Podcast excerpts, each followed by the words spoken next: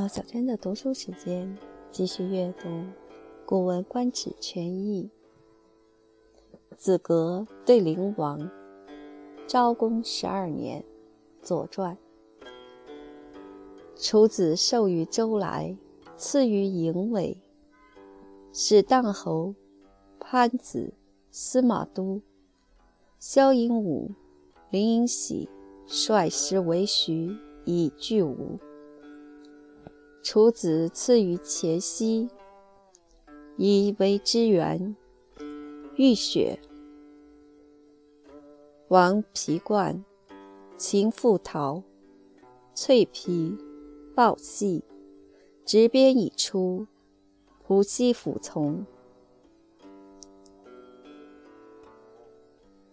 又引子革西，王见之，去冠披，舍鞭。与之欲曰：“昔我先王雄毅，与吕吉、王孙谋、谢府、秦府并弑康王，四国皆有份，我独无有。今吾使人于周，求鼎以为份，王其于我乎？”对曰：“与君王哉！”昔我先王雄毅，辟在荆山，筚路蓝缕以除草莽，跋涉山林以示天子。为是陶胡，即使以公欲王室，其王舅也。晋及鲁、魏，王母弟也。处事以无分。而彼皆有。今周与四国服侍君王，将为命是从，其其爱鼎。王曰：“昔我皇祖伯父昆吾，就许世宅。今郑人贪赖其田，而不我与。我若求之，其与我乎？”对曰。与君王哉？周不爱鼎，正敢爱田。王曰：“昔诸侯远我而未近，今我大成陈、蔡、布郎，父皆千乘，子与有劳焉。诸侯其为我乎？”对曰：“为君王哉，使四国者。”专足魏也，又加之以楚，敢不为君王哉？公引路请曰：“君王命波归以为妻婢，敢请命？”王入视之，西服为子歌，吾子，楚国之望也。今与王言如响，国其弱之何？子歌曰。魔力已虚，王出。吾任将斩矣。王出，复语。昨时以相驱过。王曰：“是良食也。子善事之，是能读三坟五典八所九丘。”对曰：“臣常问言。昔穆王欲祀其心，周行天下。”将皆必有车者马迹焉。寨公谋辅作其招之师，以指王心。王是以祸莫于之功。臣问其师而不知也。若问远焉，其焉能知之？王曰：“子能乎？”对曰：“能。”其师曰。其招之殷殷，是招得殷。思我王度，视如玉，视如金。行明之利，而无罪宝之心。王饥而入，馈不食，寝不寐，数日不能自克，以及于难。仲尼曰：“古也有志，克己复礼。”人也，性善哉！楚灵王若能如是，岂其辱于干兮？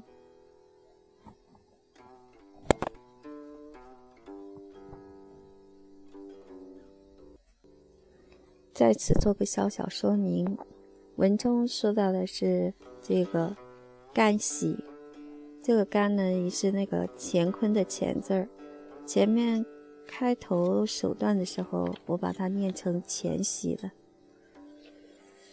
应该念干喜吧。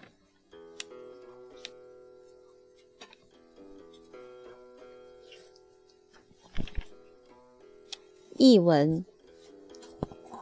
楚王在周来东列驻扎在营尾，派荡侯潘子、司马都、萧颖武、林颖喜带领军队包围徐国，机意使吴国害怕。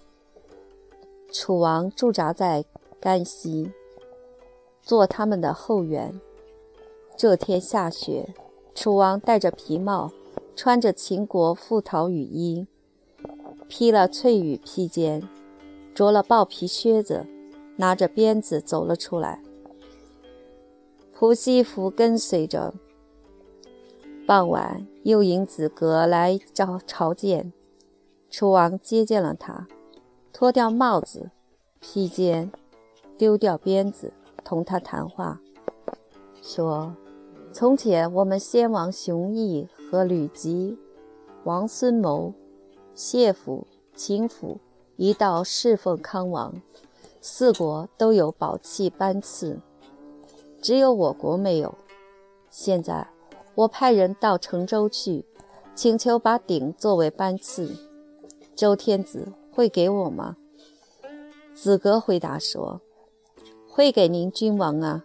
从前我们先王熊毅居住在僻远的荆山，驾着柴车，穿着破衣。”开辟丛生的杂草，爬山趟水去侍奉天子，只能用桃木做的弓、枣木做的剑奉献给周天子。齐军是天子的舅父，晋国和鲁国、魏国是天子的同母兄弟，楚国因此没有班次，而他们都有。现在周天子和四国都来侍奉您楚王了。他们完全听从您的命令，难道还会爱惜鼎吗？楚王说：“从前我皇祖伯父昆吾住在许国故地，现在郑国人贪图这里土地的利益，而不肯还给我们。我们如果要求归还，他会给我们吗？”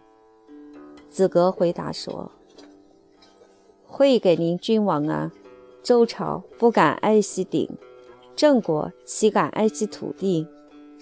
楚王说：“从前诸侯疏远我而害怕晋国，现在我大修陈国、蔡国、布朗这些地区的城墙，兵车都有千乘，你也有功劳呀。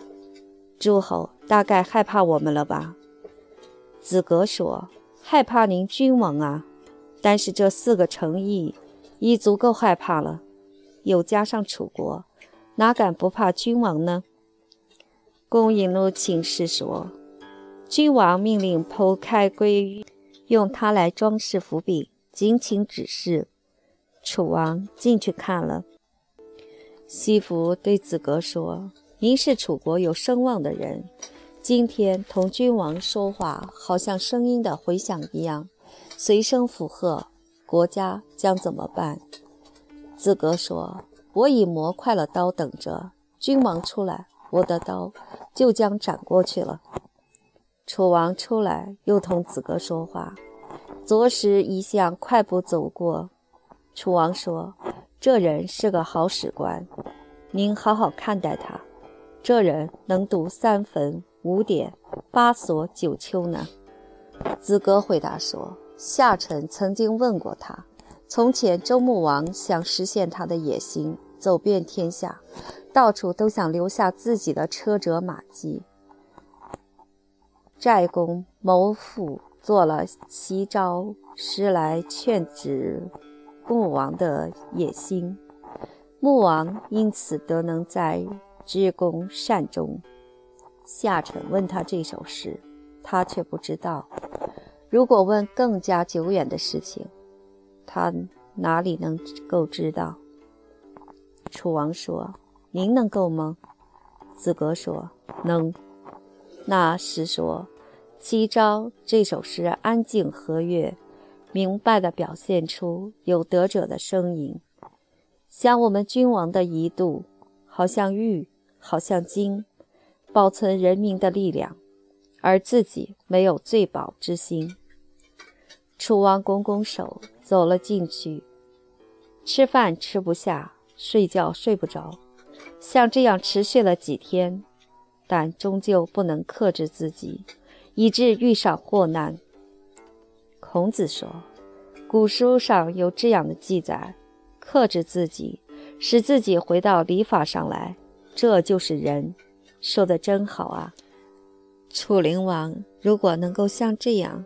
难道还会在甘西蒙受耻辱吗？